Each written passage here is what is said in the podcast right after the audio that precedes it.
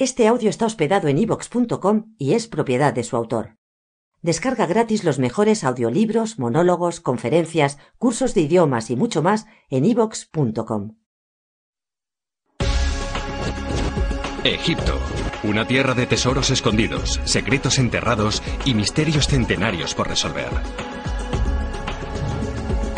El reinado de su última soberana, Cleopatra, trajo el caos y el desastre. Cleopatra vio llegar a su fin 3.000 años de civilización. Pero su historia está envuelta de mitos. Y casi todo su legado se ha perdido o ha quedado destruido.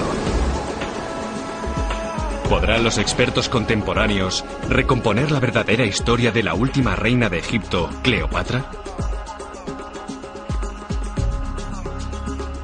Los misterios de Egipto. La auténtica Cleopatra. El nombre de Cleopatra es muy conocido. Se la recuerda como una seductora y por los hombres a los que conquistó. La verdadera historia de la última reina de Egipto ha quedado empañada por los culebrones y el escándalo. La vida de Cleopatra es un misterio, pero fue una reina mágica. Su belleza conquistó el corazón de los dos hombres más poderosos de la tierra. Ella gobernaba Egipto cuando llegó el ocaso de esa gran civilización. Y la versión que nos ha llegado de la historia de Cleopatra es la que escribieron los hombres que la derrotaron, los romanos. Los romanos dieron un nuevo cariz a la historia de Cleopatra. La convirtieron en una ramera morbosa, una seductora tigresa cabeza hueca que se metía en la cama de cualquier romano que estuviera disponible.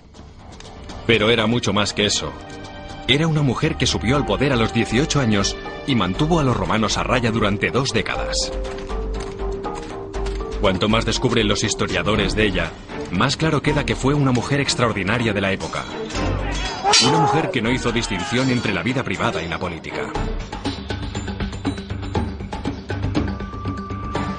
Las decisiones que tomó ayudaron a definir la historia del mundo. Y aún así, es difícil encontrar pruebas físicas de su reinado. A pesar de lo famosa que es Cleopatra, mucho de lo que sabemos de ella son mitos y habladurías. Es importante encontrar pruebas egipcias de la existencia de Cleopatra porque gobernó Egipto. Era su hogar, su país. Si encontramos pruebas egipcias encontraremos la perspectiva de los egipcios del reinado de Cleopatra, no la de los romanos. Cleopatra nació en un periodo único de la historia de Egipto. Uno en el que dos culturas se habían fusionado para crear una sociedad completamente nueva. A pesar de que se la recuerda como egipcia, Cleopatra descendía de hecho de una dinastía griega que había llegado a Egipto 300 años antes. En realidad, eran originarios del norte de Grecia, de la actual Macedonia. El fundador de la dinastía fue Ptolomeo, uno de los generales de Alejandro Magno que cruzó Asia con él. Esencialmente, tomó el control de Egipto y fundó su propia dinastía aquí. En esencia, los tolemaicos eran griegos y egipcios. Los egipcios llevaban 2.500 años construyendo sus característicos monumentos. Pero aún así, los tolemaicos dejaron huella. Las ciudades egipcias están llenas de edificios de estilo griego en ruinas. Incluso aquí en Saqqara, en el antiguo cementerio de faraones, hay estatuas de grandes pensadores griegos, Homero, Platón y otros tantos. Tras varios gobernantes tolemaicos poco destacables, la última gobernante real del periodo tolemaico fue Cleopatra.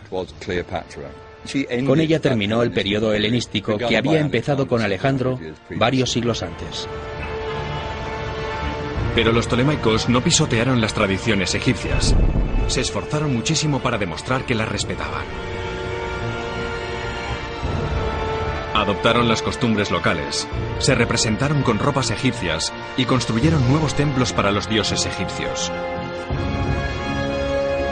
Aún quedan testigos de esa fusión de culturas por todo Egipto, pero uno de los mejores ejemplos permanece escondido debajo de las calles de la Alejandría moderna. Colin Clement visita la tumba de Komel Shafka, al suroeste de la ciudad. Este es un guardián de la tumba, la cabeza de Anubis, que en la región del antiguo Egipto era el dios que representaba el más allá. Y aquí, más que piernas, tenemos el rabo del demonio serpiente Agathor, que era una especie de dios bueno del periodo helenístico. Este es un ejemplo perfecto de la mezcla en la que se había convertido Alejandría. Y este es el mundo que vio nacer a Cleopatra.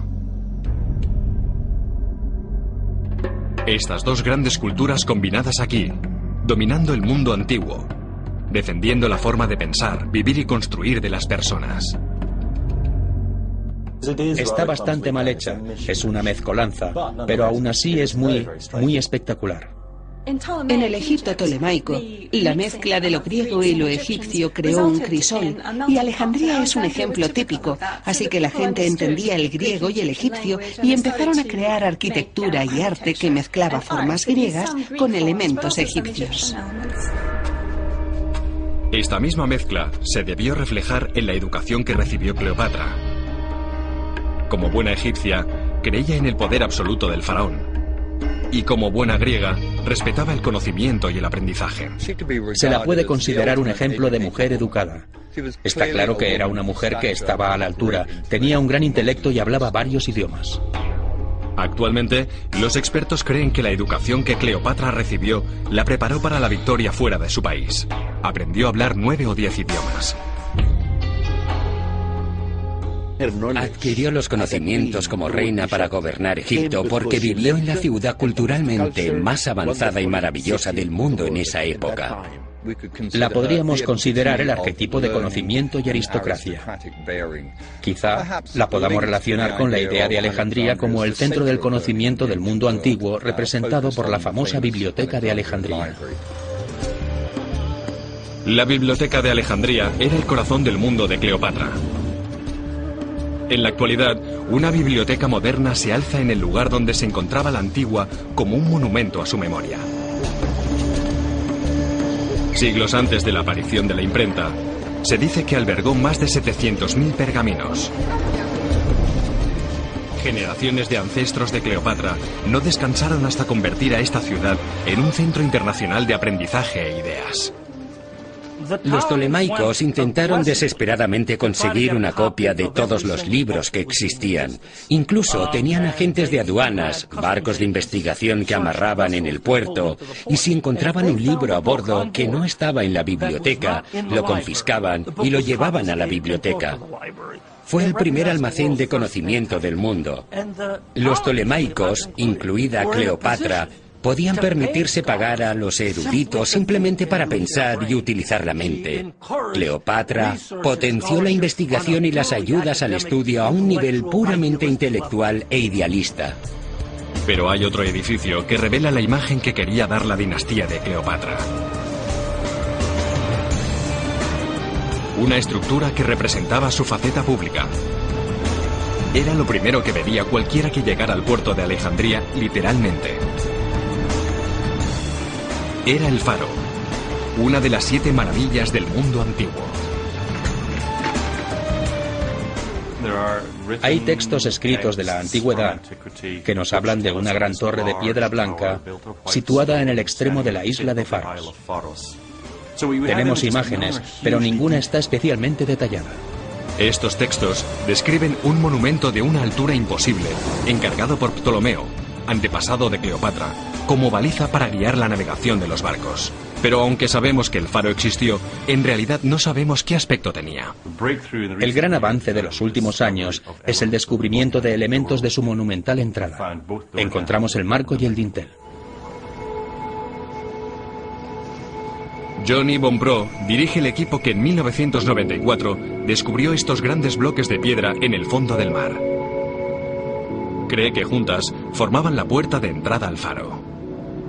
Estos son dos fragmentos de la colosal entrada al faro. Se derrumbó durante un terremoto. Los hemos podido sacar del fondo del mar, pero aún está la otra, la gemela, y el dintel. Así que tenemos el marco completo y la base de esta pieza colosal, que mide más de 11 metros y 45 centímetros de altura, la puerta del faro.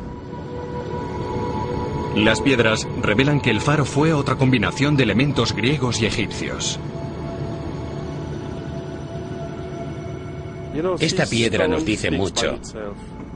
Es granito de Asuán, así que la esculpieron artesanos egipcios, pero se utilizó para la construcción del faro de estilo griego, el símbolo de Alejandría. La entrada estaba formada por tres sólidos bloques de granito de más de 100 toneladas cada uno. Tenía una altura de casi 12 metros. Está claro que un edificio con una puerta de ese tamaño debió de ser muy grande. A 45 kilómetros a lo largo de la costa, encontramos una importante pista del posible aspecto del faro. La investigadora de Cleopatra, Andrea Kay, ha venido a visitar lo que se cree que es una copia del faro, pero a menor escala. Estamos en el faro de Taposiris Magna, en la época tolemaica. Esta era una ciudad muy grande y este faro se construyó en un cementerio tolemaico. Seguramente se coincidió como algún tipo de monumento fúnebre y también como torre de señalización. El faro medía por lo menos cuatro veces más que esta torre. Pero Andrea Kay cree que la forma y las proporciones son las mismas. Tiene una gran base cuadrada, una sección central octogonal y una parte superior cilíndrica. Coincide perfectamente con las antiguas descripciones del faro. En base al diseño del faro y la escala que sugiere la entrada encontrada en el puerto, es posible hacerse una idea de cómo debió de ser el monumento situado en la puerta de entrada del imperio de Cleopatra. Con casi 120 metros de altura, era una de las construcciones más altas del planeta hasta su destrucción en el siglo XIV. Si la intención de su diseñador fue ganar prestigio, lo consiguió. El faro de faros era un logro de la ingeniería que daba la bienvenida a todo el que llegaba, pero también dejaba claro al mundo que Alejandría era el centro del poder en el Mediterráneo. La gente de aquí lo llamaba Prifid, que podría traducirse como lujo.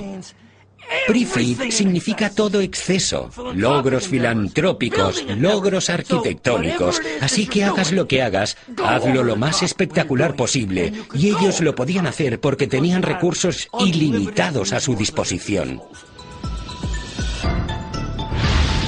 Esta habría sido la herencia de Cleopatra. Una autoestima sin límites y libertad para gobernar. Pero la ciudad que los egiptólogos intentan redescubrir estaba amenazada. El antiguo imperio de Cleopatra estaba a punto de desaparecer.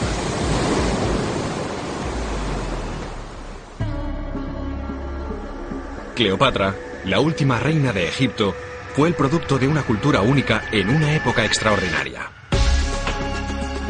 Para entenderla de verdad, los arqueólogos modernos hurgan en el mundo que la vio nacer y que ella cambió de manera decisiva. Eso implica estudiar Alejandría, la ciudad en la que ocurrieron hechos que cambiarían el curso de la historia. Pero en los 2000 años que han pasado desde que un ejército romano sintió el imperio de Cleopatra, la ciudad ha evolucionado. Alejandría es ahora una metrópolis moderna en expansión. Trazar un plano de la ciudad que conoció Cleopatra exige una ardua tarea de investigación. La egiptóloga Andrea Kay se sirve de un GPS para determinar la posición exacta de los pocos puntos de referencia que quedan de la antigüedad. Intentamos hacernos una idea más aproximada de la distribución de la antigua ciudad de Alejandría trazando un mapa por ordenador. Recopila información extraída de las fuentes antiguas y de los pocos mapas dibujados a mano anteriores al desarrollo moderno de la ciudad. Eso le permite identificar dónde se encontraron en su momento determinados edificios clave. Nos da una idea más aproximada de qué había en cada sitio y si lo unimos todo, podemos intentar completar el mapa lo mejor que podemos e intentar comprender cómo era la ciudad en la que vivía Cleopatra. En 2000 años ha cambiado el perfil del paisaje. Desde los tiempos de Cleopatra, la tierra se ha desgastado y se ha hundido mucho. Y con el paso de los siglos, esta antigua ciudad se ha reconstruido una y otra vez. Restos antiguos esperan a ser descubiertos a varios metros bajo tierra. Para los expertos que estudian a Cleopatra y el mundo en el que vivió, su interés se centra en lo que era el corazón de su ciudad, el distrito del palacio. Esta habría sido una parte muy importante de la ciudad en la que vivió Cleopatra, que habría vivido justo aquí. Debió de ser una de las zonas más opulentas de la ciudad. Y este distrito debió de ocupar tranquilamente una quinta parte del interior de las murallas de la ciudad. Se sabe que Cleopatra vivió en esta parte de la ciudad. Pero los arqueólogos daban por sentado que se había perdido para siempre. El nivel del mar ha cambiado tanto que esta parte de la ciudad, la parte que bordeaba el puerto, ahora queda sumergida por el mar. Es un mal sitio en cuanto a terremotos y actividad sísmica. Hubo terremotos e incluso se sabe que hubo un tsunami, un maremoto, en el siglo IV después de Cristo.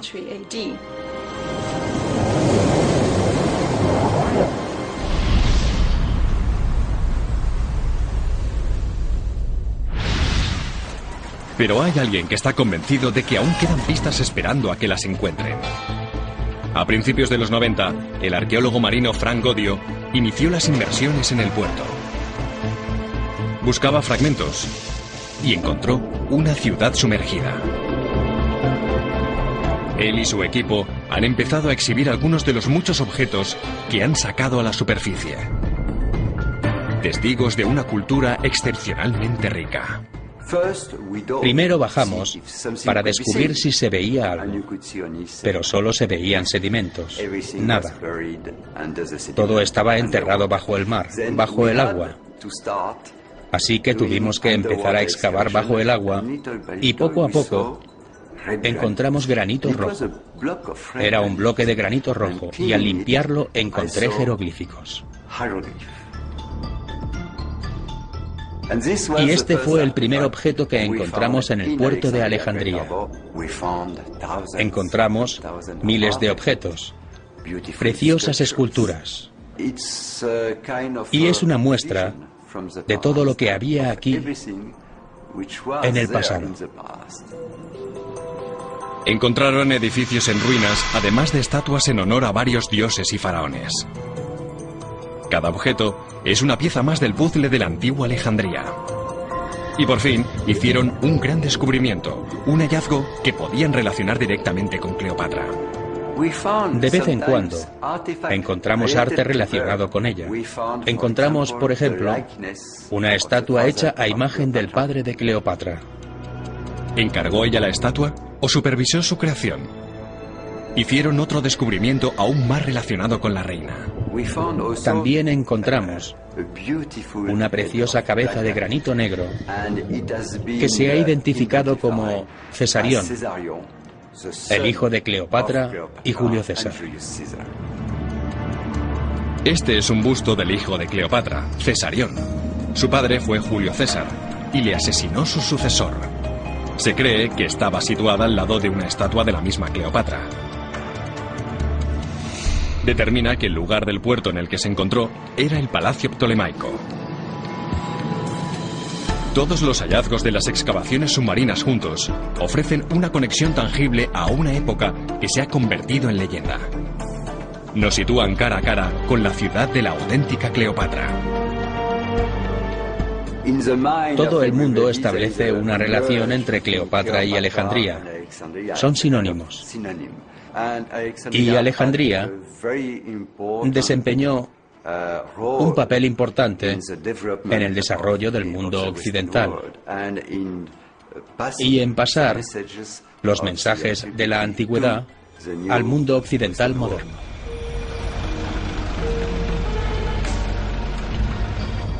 En sí, la existencia de Alejandría es un testigo de la determinación de los tolemaicos, incluida Cleopatra.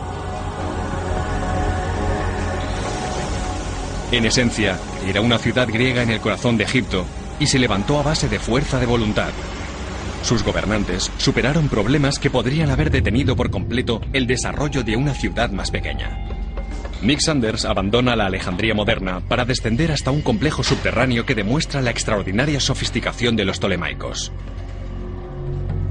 En estas oscuras cavernas había una de las múltiples cisternas utilizadas para almacenar y distribuir el agua potable de la ciudad.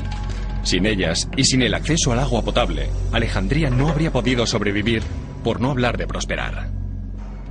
Estas cisternas subterráneas nos acercan todo lo posible a la antigüedad de Alejandría, como era durante el reinado de Cleopatra. Esto que parecen catedrales nos indica lo muy avanzado tecnológicamente que estaba el pueblo de Alejandría. No solo resolvieron el problema de almacenar agua potable, sino que construyeron a una escala y con una precisión impresionantes incluso hoy en día. El Nilo crecía y el agua quedaba atrapada y almacenada en estas cisternas subterráneas y allí se quedaba hasta que hacía falta. Era una forma muy compleja e inteligente de almacenar agua fresca para la amplia población de la ciudad. La determinación de los tolemaicos de levantar su capital aquí implicaba tener que resolver problemas que podían parecer insuperables. Sin estas cisternas ocultas, Alejandría no se habría podido convertir en una auténtica gran ciudad. La ciudad en la que vivió Cleopatra y a la que hizo famosa estuvo muy sostenida por la capacidad de recoger y almacenar grandes cantidades de agua en estas cisternas. Era el motor que hacía correr a la antigua Alejandría. Son una obra maestra de la ingeniería hidráulica subterránea. El efecto de lo que se fraguó aquí durante el reinado de Cleopatra repercutiría en todo el mundo. Pero en esos últimos años del imperio egipcio, Alejandría brilló como la mayor ciudad de la Tierra. La Alejandría de Cleopatra era el Nova más. Hay quien dice que era la Nueva York de la época, la París, la ciudad que le parezca. Era el mejor sitio. Así que lo que teníamos era una opulenta metrópolis de mármol, mientras en Roma vivían en cabañas de madera. Roma era un pueblucho y esto era puro lujo. Y era precisamente esa prosperidad la que puso no solo a Alejandría, sino a todo Egipto en peligro de invasión. El problema de Cleopatra y de todos los egipcios era que eran víctimas de su propio éxito. Parecía que Egipto tenía una fuente inagotable de riquezas que despertaba la envidia de otras potencias. Durante 3.000 años, el río Nilo había alimentado a la civilización egipcia. Su crecida anual dejaba millones de toneladas de tierra fértil que saturaba los llanos y creaba tierra de cultivo fértil. Egipto cultivaba grano y su economía engordaba. El potencial agrícola del país, unas reservas de grano que podían abastecer a Roma y al Imperio Romano. Eso fue lo que realmente instigó a Roma a enfrentarse a Cleopatra. Tras la muerte de Cleopatra, su país se convirtió en la despensa de Roma, a la que debía entregar una tercera parte del grano que producía. Actualmente en Alejandría, bajo las calles, los expertos han encontrado pruebas de la sucesión de acontecimientos que destruyeron tanto a la reina como su imperio.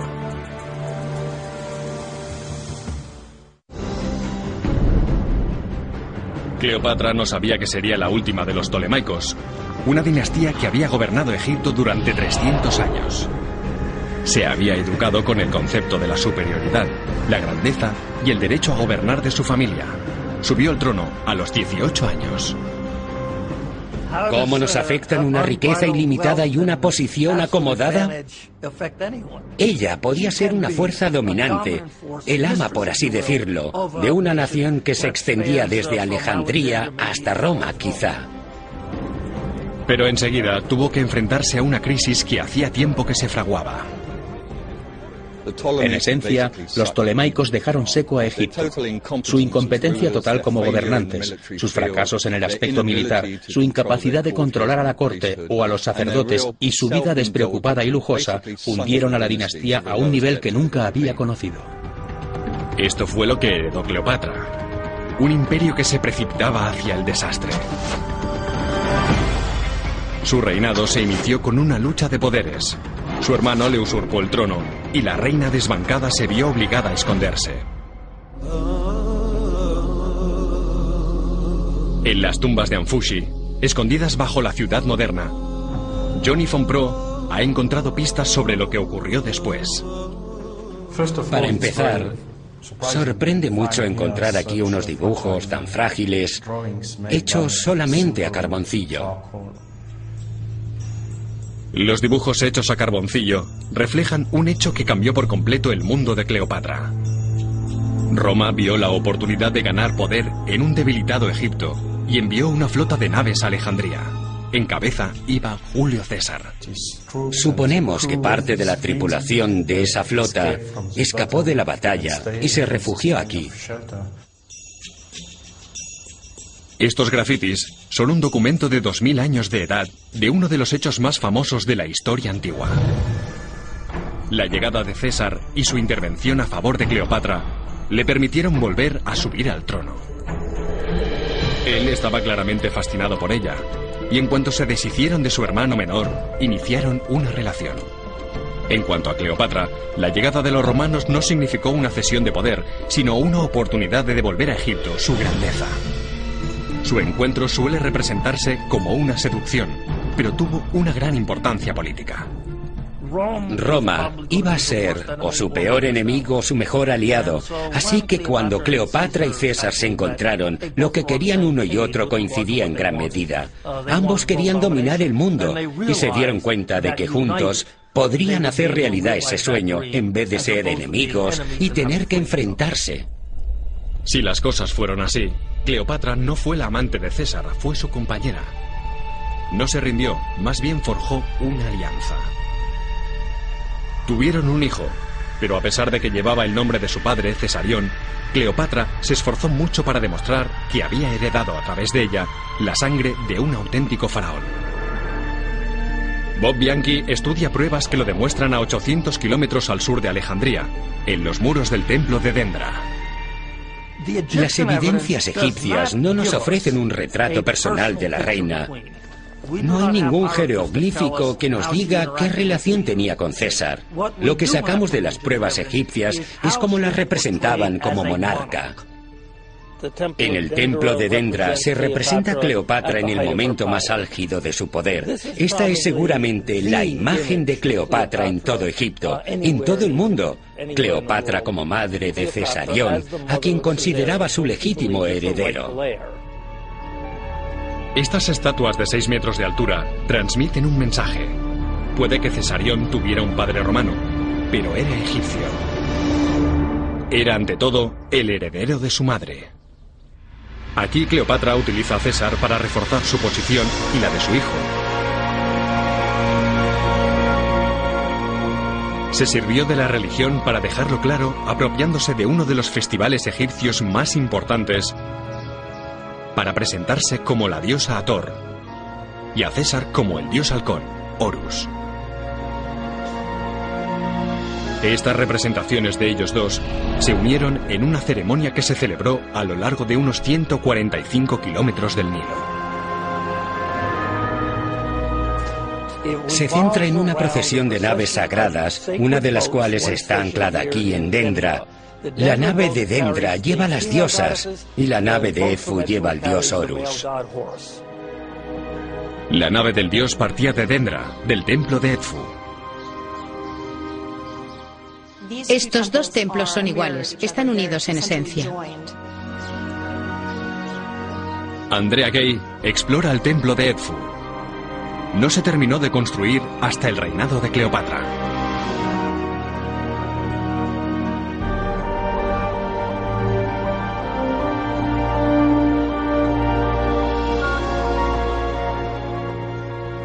Cleopatra dejó muy claro que ella era la diosa Ator. Y también quedaba claramente implícito que César era el rey Horus. Así que la estatua del dios Horus, que en este caso representaba a César, se habría depositado en la nave, que en este caso era básicamente un altar móvil que avanzaba entre la gente por el río hasta Dendra, donde Ator o sea, Cleopatra, era la parte femenina. Todo esto era propaganda, además de un ritual religioso.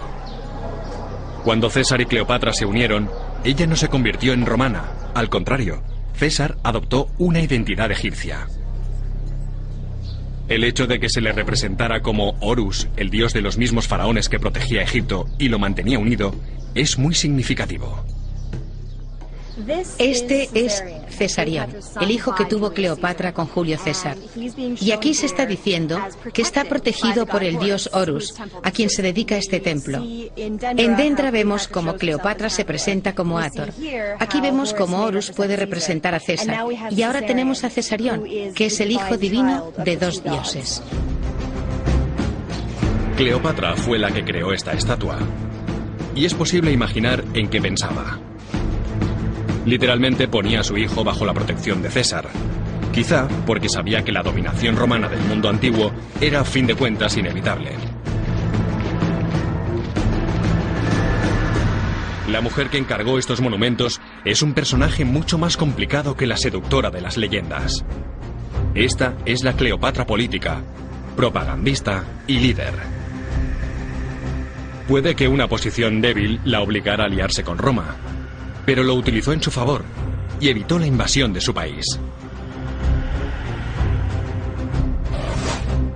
A medida que los egiptólogos indagan más en su historia, ven cada vez más claro quién fue en realidad esta reina extraordinaria.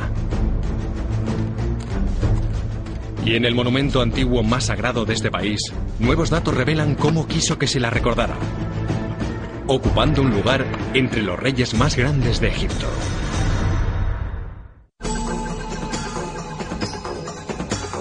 La imagen que se está descubriendo de Cleopatra es la de política y propagandista, una mujer preocupada por crear un legado, por proyectar una imagen de gran reina.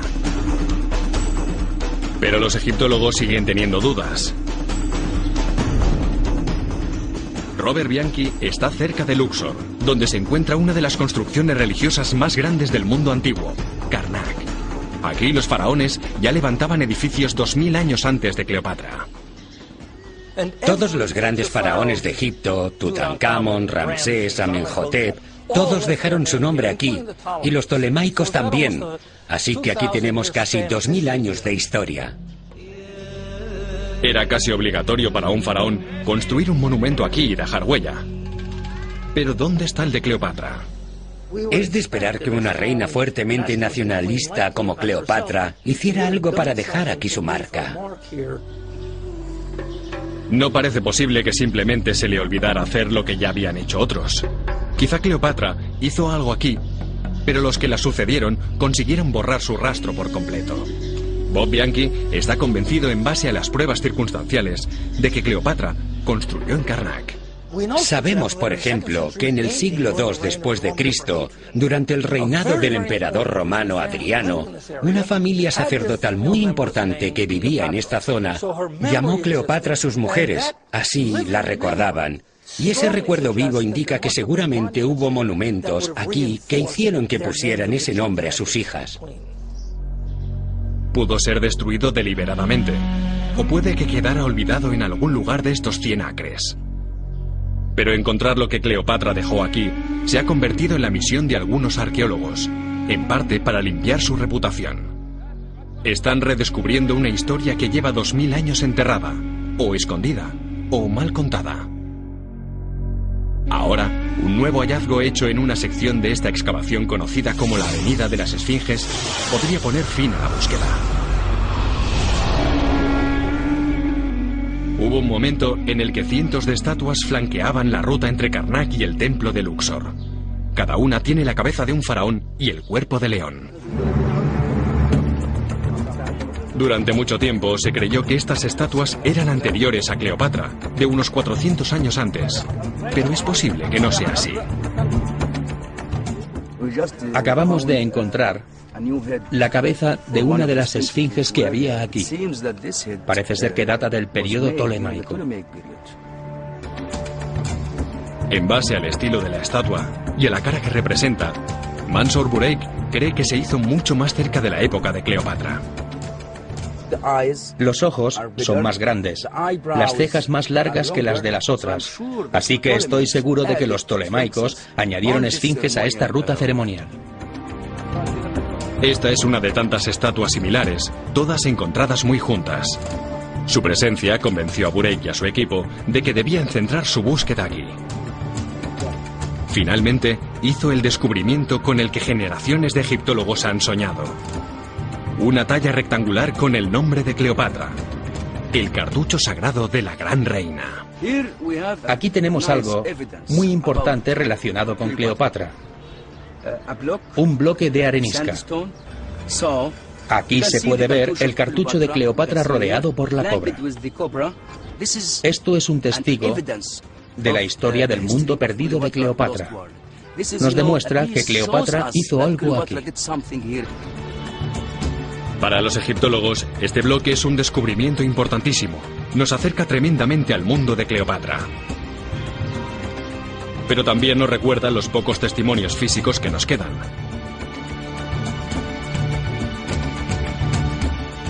Ramsés el Grande dejó su nombre por todo el país y levantó un imperio de piedra. Keops construyó la Gran Pirámide, una de las siete maravillas del mundo antiguo. Los faraones solían llenar su capital con estatuas de ellos mismos. Pero Cleopatra no. En Alejandría no hay ninguna gran estatua de ella. Para ver a la reina en esta ciudad hay que mirar algo mucho más humilde. Las monedas. Colin Clement ha venido a este almacén para observar reliquias de un imperio financiero perdido. Es fantástico encontrar monedas en tan buen estado, pero encontrar monedas de Cleopatra, que es extremadamente famosa, pero claro, no se prolifera mucho en cuanto a pruebas arqueológicas físicas. Se la conoce en todo el mundo, pero en la ciudad en la que gobernó hay muy pocos indicios de su presencia. Que aún hoy se conserven es algo extraordinario, pero estas monedas ya eran especiales en su época. Tenemos el perfil de la misma Cleopatra. Bueno, no era extraordinariamente bella, a pesar de lo que digan los mitos y las leyendas que hablan de ella, pero está claro que es Cleopatra. ¿Y qué significa? Bueno, en lo que se refiere a monedas egipcias o tolemaicas, las únicas representaciones de mujeres aparecen al lado del rey gobernante. Aquí tenemos la cabeza de la soberana, así que sabemos que Cleopatra gobernaba el país, era la reina. En 3.000 años de historia, el antiguo Egipto solo fue gobernado por una mujer en cinco ocasiones. El reinado de Cleopatra fue una de ellas. Pero Bob Bianchi cree que estas monedas no estaban pensadas para el pueblo de Egipto. Los antiguos egipcios no utilizaban monedas sino el trueque. Las monedas con el perfil de Cleopatra eran para pagar a los soldados griegos o a los trabajadores griegos que trabajaban para ella. Así que esas monedas eran propaganda más que para identificarla, para saber qué aspecto tenía la reina. Así que el objetivo era que la cara de estas monedas la viera la gente de fuera de su imperio. No Cleopatra, tal y como era, más bien, Cleopatra como quería que la vieran. No la víctima de la manipulación en que se convertiría más adelante, sino la reina de ese arte. En las monedas aparece como una figura de la Grecia clásica, rememorando su conexión ancestral con Alejandro Magno. Pero en los muros del templo de Dendra es puramente egipcia, la viva reencarnación de la diosa Isis. ¿Y cómo se veía Cleopatra a sí misma? A pesar de que los tolemaicos y su corte real estaban orgullosos de su herencia griega, se dice que Cleopatra fue la primera en aprender el idioma que hablaban sus súbditos egipcios. Las investigaciones actuales indican que su estirpe no era tan pura. Seguramente no era completamente europea. No hay que olvidar que su familia llevaba casi 300 años viviendo en Egipto cuando ella subió al trono. Sally Ann Ashton ha dedicado años a estudiar objetos para encontrar lo que cree que es la representación más fiel de Cleopatra. Su ascendencia era compleja, así que se presentaba de manera diferente ante personas diferentes. Escogí este anillo en concreto porque es egipcio. Muestra a Cleopatra como Isis. Aparece una Cleopatra muy joven y puesto que solo tenía 40 años cuando murió, esta es la clase de imagen en la que debemos fijarnos. La imagen de este anillo es importante porque se hizo y se exhibió en tiempos de Cleopatra. Convertida en un modelo en tres dimensiones, es posible que sea lo más cerca que estaremos jamás de ver el rostro de una de las mujeres más poderosas de la historia. En el pasado, siempre que se ha contado la historia de la Cleopatra, su aspecto, su belleza supuestamente legendaria, ha tenido un papel importante. Pero está claro que esto es una caricatura. Se trata de la mujer que conoció a Julio César, un conquistador, un dictador, y forjó con él una alianza. Julio César y Cleopatra sabían lo que quería el otro. Pensaban de la misma manera. En política actuaban igual. Y ambos eran increíblemente astutos e intrigantes. La alianza de César y Cleopatra duró cuatro años. Parece ser que a ella le fue tan bien que causó celos y preocupación en Roma. A los senadores les preocupaba mucho la relación de César con Cleopatra y es muy probable que fuera debido a esa relación, a esa circunstancia que finalmente decidieron asesinarlo. Fuera lo que fuera lo que los motivó, los asesinos que terminaron con la vida de César en el 44 a.C. también terminaron con un periodo de estabilidad en Egipto. Y tanto si Cleopatra sintió su pérdida a nivel personal o a nivel político, se cree que dedicó un gran monumento a César en el centro de Alejandría. Hoy, el lugar donde se alzaba el Cesareum está plagado de edificios modernos. Excavaciones recientes han encontrado evidencias de una construcción de estilo romano. Aquí vemos una estatua del emperador romano Séptimo Severo que se encontró durante unas excavaciones en el Cesarium. El templo se había iniciado en tiempos de Cleopatra, pero se siguió construyendo y agrandando como monumento al emperador a César Romano. El edificio siguió vivo tras la muerte de Cleopatra. Cuando los romanos finalmente se instalaron en Egipto y se empezó a venerar a sus emperadores como dioses, el Cesareum se convirtió en un templo de culto. Construido originariamente como un monumento egipcio para llorar a un amigo de Egipto, se amplió el edificio, un recordatorio de piedra del poder y la presencia dominante de Roma. Hay descripciones de Filón de Alejandría. Dice claramente que era espléndido, ornamentado, adornado con varias estatuas. La imagen general era la de un lugar culto muy, muy rico, dedicado al emperador. Pero cuando se escribieron estos renglones, fuera lo que fuera lo que había construido Cleopatra, seguramente ya había desaparecido desde hacía tiempo. El ejército romano lo había destruido, que algunos expertos dicen que intentaron borrarla de la historia, porque Cleopatra estaba allí cuando Roma casi se fragmentó. Tras la muerte de César, inició una relación con Marco Antonio. Cuando terminó, ambos estaban muertos. Y Egipto no tendría a un gobernante egipcio independiente hasta la segunda mitad del siglo XX. El último acto de su vida fue el último acto de la civilización egipcia. Con la muerte de Julio César, Cleopatra perdió a su aliado más poderoso en Roma. Y lo que había sido una relación de igual a igual se convirtió en una de presa y depredador. Dos hombres reclamaron el derecho de ser el heredero de César. Se enfrentaron y Egipto se convirtió en el premio. Marco Antonio era un general romano y era un poco la mano derecha de Julio César. Tras la muerte de César, Marco Antonio compartía el poder con Octaviano. Compartían el gobierno de Roma y Marco Antonio estaba a cargo de la parte oriental y por eso vino a Egipto y debido a eso conoció a Cleopatra y claro, inició una relación con ella. De la relación de Marco Antonio y Cleopatra nacieron tres hijos. Se los considera un romance maldito, pero es posible que fuera otro movimiento inteligente por parte de Cleopatra. Con Julio César fuera de juego, Cleopatra necesitaba otro aliado en Roma. Asegurarse el apoyo de Marco Antonio fue otro astuto movimiento por su parte que le ayudaba a proteger los intereses de Egipto. Cleopatra necesitaba un aliado fuerte y poderoso que sustituyera a Julio César. Y el único candidato viable era Marco Antonio, y acabaron forjando una alianza que, creyendo que si unían sus fuerzas, lucharían contra Octaviano y el ganado se quedaría con todo. Los historiadores romanos dejaron constancia de cómo en una ceremonia llamada la donación de Alejandría, Marco Antonio y Cleopatra dividieron su imperio y convirtieron a sus hijos en jefes de Estado.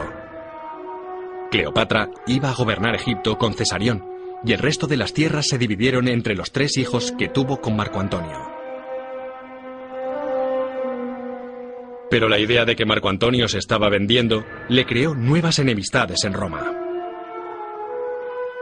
A Roma no le sentó nada bien porque esos territorios no eran suyos y no los podía regalar. Con más adeptos, el rival de Marco Antonio, Octaviano, vio la posibilidad de cantar por fin victoria. Marco Antonio y Cleopatra libraron una batalla naval contra Octaviano y fueron derrotados. Eso suponía el final, y lo sabían. Y cuando regresaron a Egipto, se sumieron en la desesperación mientras esperaban a que llegara Octaviano y asumiera el control del país. Marco Antonio se clavó la espada y lo llevaron a presencia de Cleopatra. Pasó sus últimos momentos con ella y murió en sus brazos. Su amor estaba perdido. Egipto estaba perdido. Ella también se suicidó. En realidad no sabemos cómo murió Cleopatra. Los escritores romanos nos han dejado dos versiones de su suicidio. O se comió un higo envenenado de un cesto de higos, o se sirvió de una serpiente venenosa, un áspid, que simbolizaba la magia y el poder en la religión del antiguo Egipto. Incluso el suicidio de Cleopatra parece un desafío. Quitándose la vida, evitó que Octaviano la paseara por Roma como un símbolo de su triunfo. Pero con la muerte de Cleopatra, desapareció la última barrera que protegía a Egipto. Octaviano se declaró el primer emperador, César Augusto. Los egipcios pasaron a ser inmediatamente súbditos de Roma. Tras la muerte de Cleopatra, Egipto se convirtió en una más de las provincias romanas, aunque una muy rica e importante. Gradualmente, con el tiempo, las tradiciones egipcias como el idioma o la religión desaparecieron y Egipto no volvería a ser un país independiente hasta casi 2.000 años después. En la Avenida de las Esfinges, en las excavaciones de Mansor Bureik, se han descubierto evidencias de la época romana que demuestran lo que Cleopatra intentó evitar durante todo su reinado. Convirtieron a Egipto en el silo del imperio y empezaron a gobernarlo por la fuerza y a recaudar los impuestos de los egipcios por la fuerza y empezaron a servirse del ejército para dominar el país. Con la llegada de los romanos, las estructuras religiosas tuvieron que dejar paso a las industriales. Y los hallazgos de Bureik indican que quisieron eliminar claramente a Cleopatra y a los tolemaicos de la historia. Tenemos una prueba real en las manos de lo que ocurrió después de la derrota de Cleopatra el 31 después de Cristo. El imperio romano cambió parte de la avenida de las Esfinges y la convirtió en una zona industrial. Empezaron a construir talleres aquí, pero lo increíble es que desmontaron, destruyeron ciertas estructuras que habían construido los tolemaicos y reutilizaron los bloques en sus edificaciones. Aquí se ve lo que queda del sello, los relieves. E incluso aquí, en esta parte, se ven los rasgos del periodo tolemaico. Pero no solo los edificios de la época de Cleopatra fueron destruidos. Los romanos también intentaron eliminar la religión egipcia que Cleopatra había luchado tanto por proteger. Bob Bianchi encuentra evidencias de dicha transición en el templo de Luxor. La religión egipcia debe practicarse en base a la arquitectura y creo que podríamos decir que la función del edificio sigue la forma del edificio, así que en un complejo como este, el largo eje vertical es crucial para la forma en que se practica la religión. Esto era especialmente cierto en el Festival de Opet, la ceremonia que anteriormente se había asociado con Cleopatra y Julio César se centra en la procesión por naves sagradas del templo. Los romanos, interesados en reforzar sus creencias religiosas ante los egipcios, levantaron un muro para bloquear la ruta. Para poder obligar a la población de Egipto a venerar a los emperadores romanos, se bloqueó este punto, que era tan importante para el festival de Opet. Se levantó un muro y se pintó con escenas de culto a los emperadores. Modificaron la función del templo. Alterando esa función, evitaban que las naves hicieran su recorrido tradicional y eso provoca una sensación de estrangulamiento, de interrupción de las antiguas tradiciones religiosas egipcias. La derrota y muerte de Cleopatra dejaron vía libre a la ocupación de Egipto a gran escala por parte de Roma. ¿Pero puede considerarse un fracaso personal de Cleopatra? Muchos historiadores alegan que sin ella, la dominación romana habría ocurrido mucho antes. La prueba de que Cleopatra frustró a los romanos es que ellos intentaron ensuciar e incluso hacer desaparecer su nombre. Si dejamos de lado la visión romana de Cleopatra, las evidencias nos describen a una mujer única. Gobernó una de las mayores ciudades del mundo antiguo y dejó su marca en alguno de los templos más bonitos. Durante dos décadas, protegió a su país de la primera superpotencia mundial. Simplemente no pudo detener el progreso de la historia. La historia de Cleopatra es la del ocaso de la civilización egipcia tal y como era. Hemos visto la civilización egipcia a través de las pirámides, de Tutankamón, de Alejandro Magno, y con la muerte de Cleopatra, la civilización de los faraones tal y como era desapareció, porque el siguiente emperador gobernante Augusto es un soberano ausente y en Egipto no hay un monarca presente. Ella es la última página del último capítulo de la gloria de Egipto.